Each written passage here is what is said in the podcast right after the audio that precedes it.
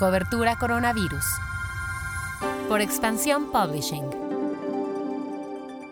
Hola, soy Mónica Alfaro y te presento lo que sabemos hasta el momento sobre el coronavirus.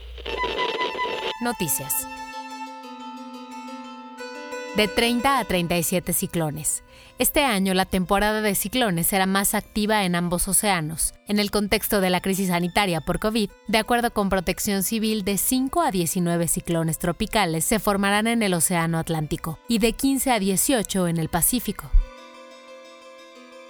Al menos 16 estados descartaron que las clases presenciales se vayan a reanudar en junio y la mayoría de estas entidades anunció que concluirá el ciclo escolar con cursos a distancia para no exponer a los estudiantes al coronavirus.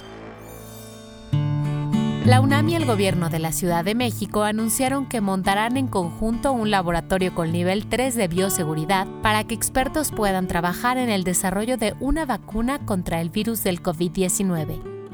Grupo México, la Fundación Alberto Valleres y las empresas Yenova, USA, Grupo Bimbo y Grupo Televisa donaron 2.000 ventiladores para la atención de las etapas tempranas de COVID-19. Los equipos llegan a México en el momento cuando más uso y aplicación se les va a dar en toda la República Mexicana, dijo Marcelo Ebrard, secretario de Relaciones Exteriores.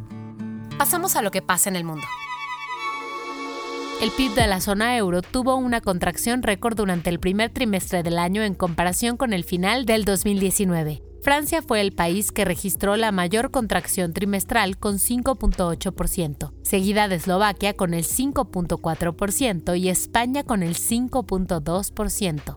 El único país de la zona que logró crecer fue Finlandia con un 0.1%. Las aerolíneas están contemplando distintas medidas para operar de manera segura una vez que los vuelos comiencen a repuntar. De acuerdo con Alejandro Restrepo, gerente de seguridad para las Américas de la Asociación Internacional de Transporte Aéreo, la IATA por sus siglas en inglés, estas medidas incluyen el uso obligatorio de cubrebocas para no tener que dejar espacio entre pasajeros, limitar el equipaje de mano para que los pasajeros no tengan contacto físico y el self-service backdrop para que los usuarios hagan su propia documentación y limitar el acceso a los aeropuertos.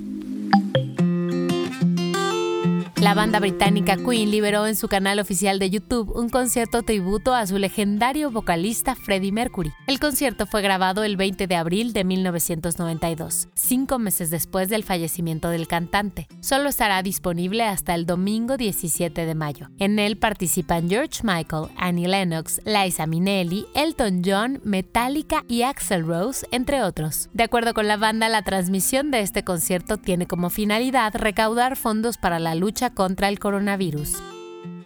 ¿Ya descargaste completamente gratis nuestras revistas de mayo? Tenemos Expansión, Quién, El, Tech Review y Life and Style. Para descargarlas, agrega lo siguiente al dominio de cada uno de nuestros sitios web. Diagonal Revista Guión Digital. Diagonal Revista Guión Digital. Que tengas un relajado fin de semana. Cuídate y nos escuchamos el lunes.